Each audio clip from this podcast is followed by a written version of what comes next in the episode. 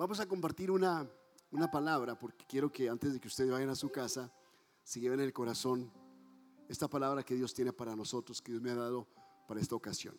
La intitulé Fe Inquebrantable. ¿A cuánto les gustaría tener una fe inquebrantable? Entendemos por inquebrantable algo que no se puede romper, algo que no se quiebra, algo que pudiera ser que se doblase, pero no se puede quebrar, porque es inquebrantable. Entonces quiero llevarlos a ustedes en Efesios capítulo 3, versículo 20, y voy a ser breve, muy breve este día, esta noche, ¿de acuerdo? Entonces despreocúpense del tiempo que saldremos a buena hora.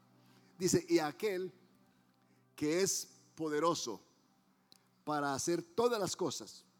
¿Para hacer qué cosa? Todas las cosas. Más abundantemente. No abundantemente. Más abundantemente de lo que pedimos o entendemos según el poder que actúa en nosotros. ¿Qué me dice este pasaje? Que Dios es inquebrantable que Dios es capaz y que Dios tiene en control todas las cosas. Aunque lo que tú estés viviendo parece, parece imposible de solucionar, Dios está en control de eso. Y tú no tienes que en lo absoluto preocuparte. Es decir, añadirle al problema una preocupación innecesaria. Porque nunca nada ha logrado la preocupación en el corazón de la gente. Así que Dios es poderoso y Él es hábil y es capaz y todas las cosas están bajo su perfecto control.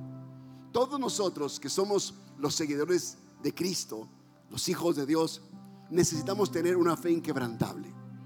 Una fe parecida a la fe de Moisés, a la fe de Abraham, a la fe de Elías, a la fe de Eliseo, a la fe de los hombres de Dios en el Nuevo Testamento. Así, con una fe inquebrantable, pensando que Dios es capaz que Dios tiene control de todas las cosas.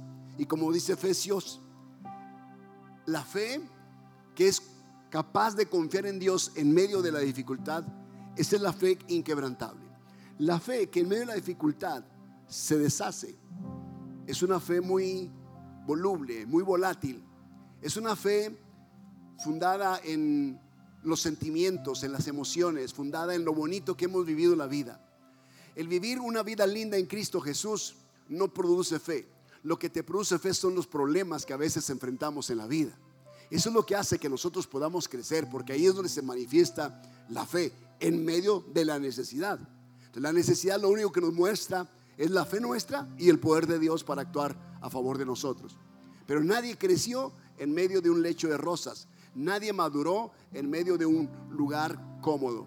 Todos los hombres y que fueron héroes de fe pasaron por situaciones difíciles. ¿Qué más diremos? Dice la escritura. Si hablásemos de Sansón o de Jepté o hablásemos de todos aquellos hombres de fe, de Raab, de todos ellos. Todos ellos pasaron por situaciones bien, bien difíciles. Hay un libro que se llama La verdad inquebrantable. Ese libro es de Josh, ah, Josh McDowell. Él dice o habla de pasar la fe, de pasar por la fe a nuestra propia familia pasarlos por ese proceso de una fe inquebrantable. Entonces, hay una fe inquebrantable, pero también hay una verdad inquebrantable. Y no voy a hablar sobre el libro, estoy hablando de la fe inquebrantable que nosotros debemos tener. Lo que yo leí en Efesios 3:20, que es lo que el apóstol Pablo escribe a esta iglesia, es que Dios es poderoso. Cuando dice aquel, está con A mayúscula, dando a entender que no es cualquier persona, es aquel. Aquel, como está escrito aquí, se refiere a Dios. Él es poderoso para hacer todas las cosas. Y en todas las cosas están incluidas las cosas pequeñas, las cosas grandes, las cosas que a veces ocupan nuestra mente durante el día o por la noche o la mitad de la noche, las situaciones personales, las cuestiones de salud, las cuestiones financieras, las cuestiones de relaciones, los asuntos de empresas, de trabajo, los asuntos de escuelas para los muchachos, aún en medio de tus exámenes escolares, Dios hace todas las cosas mucho más abundantemente de lo que nosotros pedimos o entendemos, pero tiene algo que ver el poder que hay en nosotros. ¿Cuál es el poder que actúa en ti? ¿Cuál es el poder que reside en ti? La Biblia dice que cuando el Espíritu Santo viniese sobre la iglesia, la iglesia recibiría qué cosa dice? Poder. Entonces el poder que se nos da cuando el Espíritu Santo viene sobre nosotros es un poder para ser testigos de Dios. Pero poder es una cosa y autoridad es otra cosa. El poder al que se refiere en Hechos 2, cuando el Espíritu Santo vino sobre ellos es el poder del dunamis, la dinamita. Pero la autoridad que se nos da en, Juan capítulo 1, versículo 12, esa es otra cosa, porque dice que ahí se nos da autoridad, se nos da el derecho, la potestad, eso es otra cosa. Entonces, poder para ser testigos cuando el Espíritu Santo, pero autoridad cuando somos hijos de Dios, se nos dio justamente para poder esperar y ver y creer que Dios hará todas las cosas más abundantemente de lo que nosotros podamos comprender según la autoridad que hay en nosotros. Y ese poder, esa autoridad que te estoy, a la que me estoy refiriendo, la palabra es exousia. No es lo mismo dunamis, dinamita, exousia. Exousia es autoridad, pero poder es dinamis o dunamis. Entonces quiere decir que hay un poder en nosotros. Entonces tener el poder suficiente, tener los recursos suficientes. Eso es tener una fe inquebrantable. Los recursos se los fueron dados, ya están en ti. Hay fe, hay dones, hay palabra, tenemos el Espíritu Santo, tenemos las llaves del reino de los cielos. Esto hace que nuestra convicción sea inquebrantable. No solamente tu fe es inquebrantable, tu convicción es inquebrantable. Entonces te enfrentas a ideologías afuera, escuchas infinidad de filosofías, pero tu convicción es inquebrantable. Enfrentas el mundo que se viene contra ti, pero tu fe es inquebrantable. Entonces la fe nos ayuda a enfrentar lo que viene contra nosotros, que quiere afectarnos y nos mantenemos firmes en la fe, pero la convicción nos ayuda a sostenernos en medio de toda la basura que el mundo tira a nuestros oídos o nuestra mente. Entonces necesitamos la fe inquebrantable y necesitamos la convicción inquebrantable. Y Dios a veces, y esto a veces lo hace, yo creo que lo hace el Señor para probar de alguna forma si nuestra fe es inquebrantable. Cuando tú estás en un problema, le pides a Dios y a veces Dios no responde las oraciones que tú le haces como tú quisieras. Pero debes saber que Dios, en Dios, todas las cosas son posibles. Dios no está limitado por el problema porque el problema sea muy grande. Así que Dios, Él sabe lo que hace en el momento en que lo hace. Oraciones a veces son contestadas. De hecho, todas son contestadas. En algunas te las da, te dice sí, en otras te dice no, en otras te dice espérate. Entonces, pero siempre Dios contesta tus oraciones. Entonces quiere decir que Dios, que hace todas las cosas posibles para nosotros según el poder, según la autoridad que nosotros tenemos. Cuando uno ve a una persona con una, un uniforme, uno lo ve y dice, este es un policía. Entonces, ¿cómo puede ser que una persona con, que a veces eh, su complexión física no es la de un gran atleta, de pronto sale ahí con su panza cervecera, pero trae un uniforme y te hace la señal que te pares. ¿Por qué te paras? Te paras porque tú respetas la, la autoridad de ese hombre. ¿Sí? Respetas en alguna forma el poder que él tiene, también porque sabes que él tiene una investidura, tiene un uniforme y tiene una placa. Pero tú dices, ah, tengo un uniforme y una placa, ¿sabes qué? Ni siquiera lo, voy a obedecer, me voy a ir. Pero el hombre tiene algo más que un uniforme, una cachucha y una placa de, una, una, investidura de autoridad. Él tiene una pistola. Y ante esa arma, esa autoridad que él tiene, impone. No importa cómo sea la persona, puede ser una mujer inclusive, puede ser una mujer delgadita, una mujer que no es eh, eh, atléticamente desarrollada, pero la autoridad de esa pistola te impone. Entonces Dios a veces ves a tus hermanos y dices, estos hermanos, mira cómo son, eh, cómo, cada uno de ellos habla, cómo se expresa, cómo visten, cómo son. ¿Sabes qué? Ustedes tienen un dunamis, un poder del Espíritu Santo en ustedes y tienen una exocia que les dio el derecho, la autoridad de ser llamados o ser hechos hijos de Dios. Entonces, ese poder de ser llamados hijos de Dios, esa autoridad exocia de ser llamados hijos de Dios o ser hechos hijos de Dios, es increíble. El diablo ante un hijo de Dios, por muy insignificantes que el mundo nos vea, el diablo se cuadra ante alguien que tiene esa convicción, esa autoridad. Entonces nosotros somos las personas que tenemos la fe inquebrantable y tenemos la convicción inquebrantable. Entonces muchos de ustedes que han viajado se suben a un avión y ese avión tiene miles de partes. Sí, está compuesto por infinidad y miles de partes, miles, cientos de miles de partes, piezas pequeñas, algunas microscópicas, alambres súper delgaditos de oro o de plata, algunos son de metal, de acero, otros son de titanio, otros, son de aluminio, tiene partes inclusive en las alas que son de un material muy, muy liviano, pero que sostiene y tiene una fuerza increíble. Entonces todas esas partículas en ese avión, cuando tú te subes a él, no piensas en lo absoluto que pudiera fallar alguna de esas partes. Simplemente tú te subes Y tú ni siquiera conoces al piloto, ni al copiloto. Tú no sabes si estudió, si está preparado. Tú no lo conoces ni por nombre. Bueno, a veces se presentan por nombre cuando ya estás arriba del avión. Y no conoces todo lo que sucedió para que estas personas pudieran llegar a ser pilotos. Pero tú te subes con una confianza, ¿sí? Y esa confianza es la que te hace a ti volar seguro, porque tú confías que todo va a estar bien. ¿Por qué será que nosotros confiamos más en eso y no podemos confiar en Dios? Cuando Dios ya nos aseguró y nos dice que Él es poderoso para hacer más abundantemente todas las cosas a favor de nosotros en base al poder que tenemos. ¿Por qué será que confiamos más en eso? Se sube en un taxi y no sabe si el taxi va drogado, va alcoholizado, si sabe manejar o no sabe manejar, si el carro está bueno, se le, le truenas todo, pero tú vas confiado en ese taxi.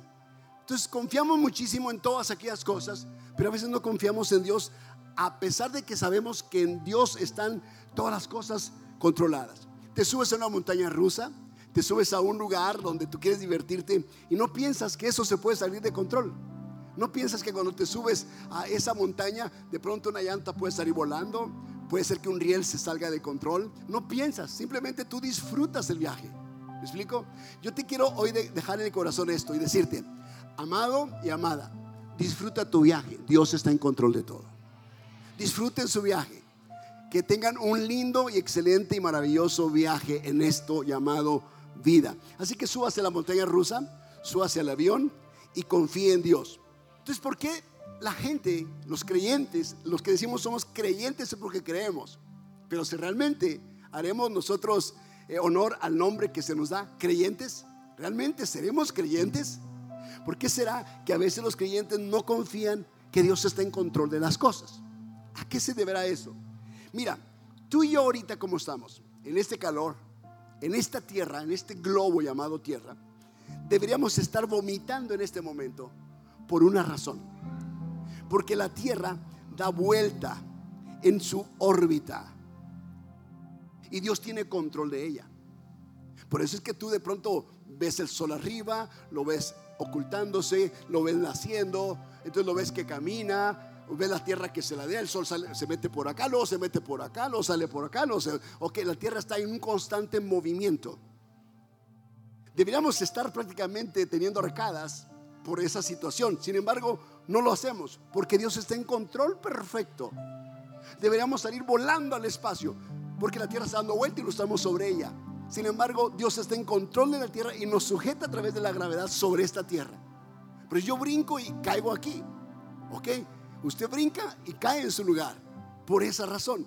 Porque Dios está en control. 67 mil millas por hora. Estamos viajando sobre esta Tierra. 67 mil millas por hora. Y nuestro planeta es redondo y está inclinado 23 grados hacia el Sol. ¿En qué nos ayuda esto? ¿Por qué Dios pensó las cosas así? Porque eso nos permite estar calientitos. De hecho, este calorcito que sentimos se debe a eso. Dele gracias a Dios porque Dios así lo ordenó todo. Y permitió que la Tierra tuviese una inclinación de 23 grados de tal forma que el Sol nos pudiera calentar. ¿Qué quiere decir? que la tierra está posicionada justamente en el lugar donde Dios quiso. Que si nos hubiera puesto un grado más o un grado menos, nosotros prácticamente nos quemaríamos o nos congelaríamos. ¿Qué significa? Que Dios está en control de todo.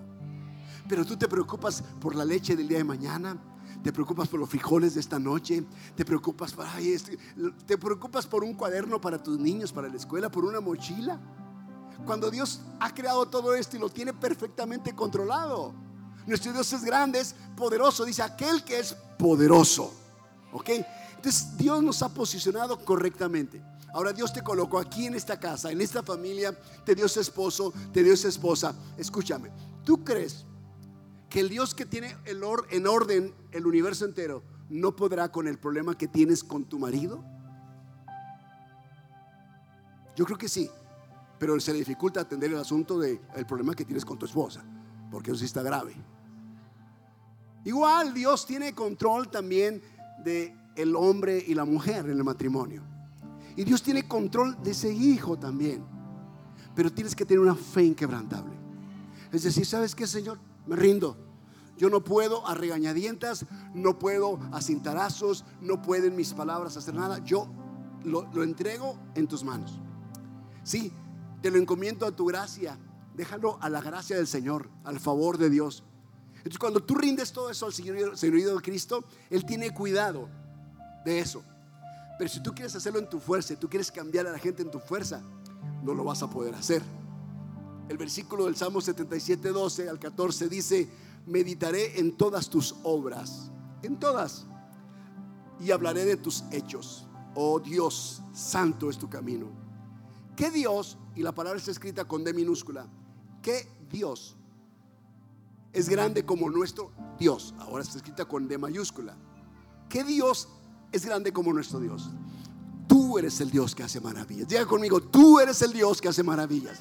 Vamos una vez más. Tú eres el Dios que hace maravillas. Entonces, como Él es el Dios que hace maravillas, dice el escritor, hiciste notorio en los pueblos tu poder. Por eso es que dice su palabra que aquel que es poderoso, aquel que es poderoso, Él es poderoso, Él es todopoderoso. Mateo 6:8 dice, no os hagáis pues semejantes a ellos, porque vuestro Padre sabe de qué cosas tenéis necesidad antes que vosotros le pidáis. Entonces ya Dios ya sabe tu necesidad. Antes de que tú hables una sola palabra, Él ya sabe que tú necesitas. Él sabe en los dos sentidos. Sabe cuando tú piensas algo que es incorrecto, Él ya lo sabe. Pero también cuando tú piensas algo que es correcto y que es una necesidad para ti, Él también ya lo sabe. Entonces no hay nada que podamos ocultar. Nuestro Dios es tan poderoso que conoce los pensamientos aún antes de que tú los puedas pensar. Antes de que vengan a tu mente esos pensamientos, Dios ya sabe lo que tú vas a pensar. Entonces, con más razón, lo que tú pudieras hablar en un momento. Entonces, como Dios es tan poderoso, tú crees que a Él le pasa o está, eh, pasa desapercibido tu necesidad. Ve tu necesidad ahora. Piensas tú, esta necesidad a Dios no le interesa tanto. Yo creo que a Dios le importa más los que están padeciendo hambre en África, posiblemente los que están en una situación de enfermedad terminal en un hospital. A lo mejor está Dios interesado en los, que, los leprosos. Dios puede estar interesado en los problemas y conflictos de otras naciones que son problemas sociales graves. Pero Dios le interesa y le importa mucho lo que tú, tú, su hijo, su hijita están pasando. Lo que tú estás padeciendo. A Dios le interesa. Muchas veces yo me pregunté, Dios, ¿te interesa realmente lo que yo estoy padeciendo? Cuando yo comía, cuando hacíamos cinco burritos y comíamos, mi esposa y yo cinco burritos durante el día, decíamos, Dios, ¿a ti te importa lo que estamos viviendo? ¿Realmente a ti te interesa lo que estamos padeciendo? ¿O será que tú, eh, esta situación, tú la ves así como no es importante para ti, vas a atender a otras necesidades? No, no, no, no. A Dios le importaba mi necesidad. A Dios le importa tu necesidad. Muchas veces mi esposa decía, yo, yo iba por las vías caminando cuando íbamos a la iglesia e iba mirando hacia el piso a ver si me encontraba un peso. Iba caminando a ver si me encontraba una moneda, porque a veces hay necesidad. Uno nunca se puede presentar delante de los demás como alguien que nunca tuvo necesidad. Todos, todos han tenido necesidad. Y nosotros hemos tenido necesidades como las que ustedes han tenido, de trabajo, de alimentación, de vestido. Hemos tenido necesidad en el alma, en el espíritu, en el cuerpo, hemos tenido necesidad. No estamos presentándonos como alguien que no vivió, que siempre estuvo, estuvimos bien económicamente o bien de salud. Hemos pasado, mi esposa ha pasado por situaciones de salud increíbles. Y de todas ellas Dios la ha sacado. Y siempre ha sido nuestra confianza en el Señor. En algunas para que obre milagrosamente y lo ha hecho. En otras para que pueda traer los recursos porque no tenemos recursos. Y Dios lo hace milagrosamente. Y esto no, único que hace ratifica, confirma, constata la fidelidad de Dios. Pero se requiere la fe inquebrantable ante esto. Así que lo que tú estés viviendo en este momento para Dios es importante. A Dios le interesa lo que ustedes están viviendo, amados. Le interesa mucho la situación familiar, matrimonial o de tus hijos. A Él le interesa todo lo tuyo.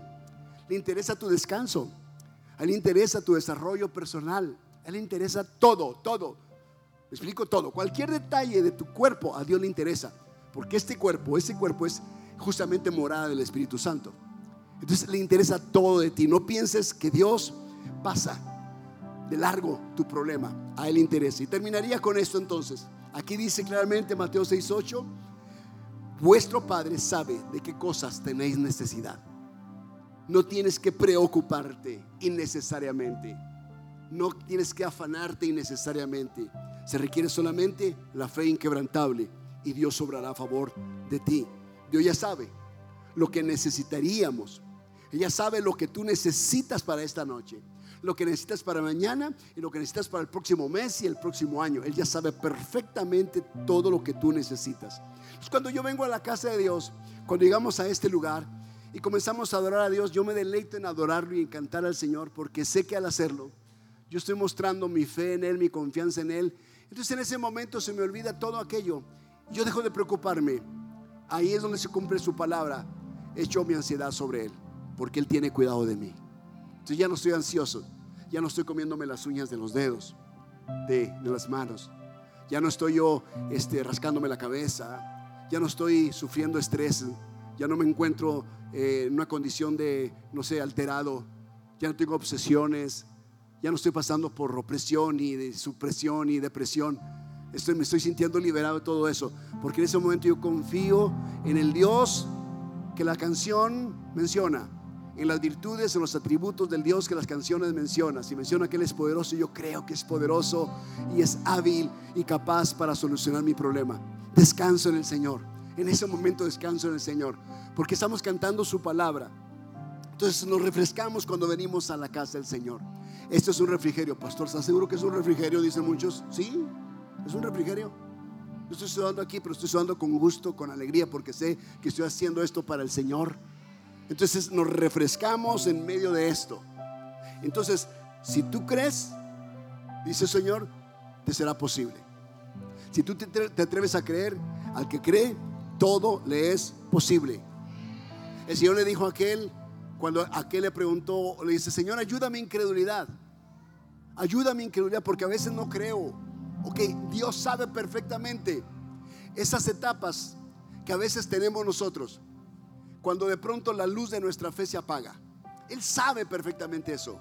Cuando flaqueamos en la fe, Señor, ayúdame en mi incredulidad. Aquel reconoció que le hacía falta un poquito de fe. Porque si uno pasa por el valle de la sombra de la muerte y como que hay algo que te tambalea la fe. Pero la fe tiene que mantenerse firme. Y tenemos que decirle, Señor, por favor, que mi fe no flaquee. Que mi fe no se quiebre. Se pudiera tambalear, pero no permites que se quiebre. No permitas que mi fe se vaya al polvo, a la tierra, al polvo. Ayuda. Ahí tú puedes decirle en oración, Señor, ayuda mi incredulidad. Y Dios no te condena por eso. Cuando tú de pronto has sentido flaqueza en tu, en tu fe, Dios no te condena por eso. Es tan bondadoso, es tan bueno. Como un padre no maltrataría a su hijo por el simple hecho que su hijo dejó de, de pronto de creer que su papá vendría por él a la escuela. El padre sabe perfectamente y no lo va a maltratar, diciéndole, ¿por qué? ¿Por qué pensaste que no iba a venir por mí? Si sabes que yo siempre voy a estar aquí por ti. Sí, papá, pero es que te tardaste un poco y eso me hizo dudar si vendrías por mí. No, no, no, el papá no le va a decir nada. El papá va a venir y simplemente va a entender que el hijo pasó por una situación de, de vulnerabilidad ante la soledad, ante la ausencia de un padre. Entonces Dios sabe perfectamente eso y yo sé que muchos han pasado por eso. Yo estuve un tiempo como seis meses sin trabajo después de haber terminado un periodo en una compañía y, pasaban momentos así en mi mente, Señor, ¿será que así voy a estar toda mi vida? Venían pensamientos así, pero no me reponía, no, no, no, tú dijiste, desde el libro de Génesis tú dijiste que el hombre debería trabajar y tú lo primero que hiciste fue darle un trabajo, así de que no es tu voluntad que yo esté sin trabajo. No es tu voluntad que estés sin empleo, porque tú me diste trabajo antes de la caída. El trabajo no es algo como la maldición para nosotros. El trabajo nos dignifica. Así que tú eres el primero que enseñaste que el hombre debe trabajar y lo enseñaste a trabajar en el huerto del Edén para cultivarlo, poner nombres a las plantas y a los animales. Así quiere decir que no era resultado de un pecado. Pero entonces, Señor, estoy pasando por esto, necesito recursos para mi familia. Y Dios fue fiel en todo ese proceso. Dios nos ayudó en todo ese proceso. Usted me pregunta, pastor, ¿y se quedó prácticamente sin comer algún día? No, no, todos los días comimos. Poco, pero comimos. No nos morimos ni nos enfermamos porque comimos poco. Al contrario, parecíamos modelos, mi esposa y yo caminábamos. Esbeltos estábamos nos hacía falta ese ayuno forzoso, ayunábamos forzosamente, nos deleitábamos en el Señor, pero cuando venía la provisión sabíamos que era Dios. porque no era de nuestro dinero. Dios movía, así como con Elías. Elías llegó con hambre y él comió lo que la viuda había preparado. ¿Me explico? No fue abusivo. El hombre tenía la fe que Dios lo iba a sostener, porque Dios le dijo, ve a la casa de esa viuda. Entonces Dios lo va a hacer contigo también, milagrosamente. Entonces tienes que tener esa fe inquebrantable. Y termino con esto. Algunos experimentan milagros, milagros sorprendentes, milagros asombrosos. Otros no experimentan milagros tan asombrosos. Simplemente son cosas que naturalmente se van dando. Ambas cosas requirieron de algo de fe. Yo te quiero pedir que tengas la fe, aún por cosas sencillas, que tengas la fe. ¿Sí? Que tengas la fe que vas a poder llegar a donde quieres llegar. Hace unos días teníamos la fe inquebrantable para ir a un lugar y regresar sanos y salvos. Y así sucedió. ¿Me explico? Nos aventuramos y fuimos y vinimos y pasamos por cada situación. Miramos como tres accidentes, ahí no sé cuántos cadáveres miramos en el camino, regados por aquí, una, una pierna por acá, una cabeza por allá. Nosotros veníamos confiados en Dios. Aleluya, alabado el Señor. Veníamos confiados en Dios. ¿Por qué? Porque era una fe inquebrantable en el Señor. Dios lo hará contigo también. Vas a experimentar milagros en el nombre de Jesús. Amén. ¿Sí? Entonces, si alguien, si alguien será salvo, esa persona debería ser usted. Esa persona debería ser, debería, debería ser tú. Pero si alguien va a ser sano, esa persona debería ser usted también. Salvación y sanidad y provisión son promesas de Dios para sus hijos. Son promesas del Señor para todos aquellos que les dio la autoridad de ser hechos hijos de Dios. confía en el Señor. Ponga su confianza plena en Él. Y cuando venga el viento, aunque aquella fe se doble, no permita que se quiebre. Que sea una fe inquebrantable en Jesús. Amén. Aplaudamos a Jesús en esta noche.